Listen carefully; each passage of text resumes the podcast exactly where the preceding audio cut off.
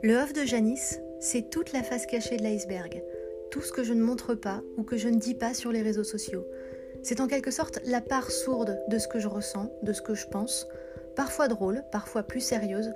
mais c'est en tout cas l'endroit 2.0 que j'ai trouvé pour partager mes ressentis avec vous en toute intimité.